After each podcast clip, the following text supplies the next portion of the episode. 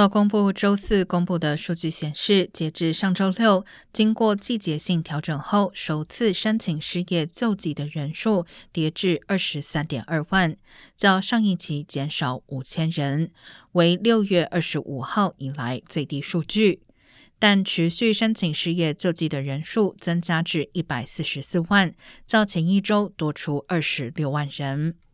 另一方面，劳工统计局周四公布的另一项数据显示，修订后的生产力水平下降了百分之四点一，比最初的数据上调半个百分点。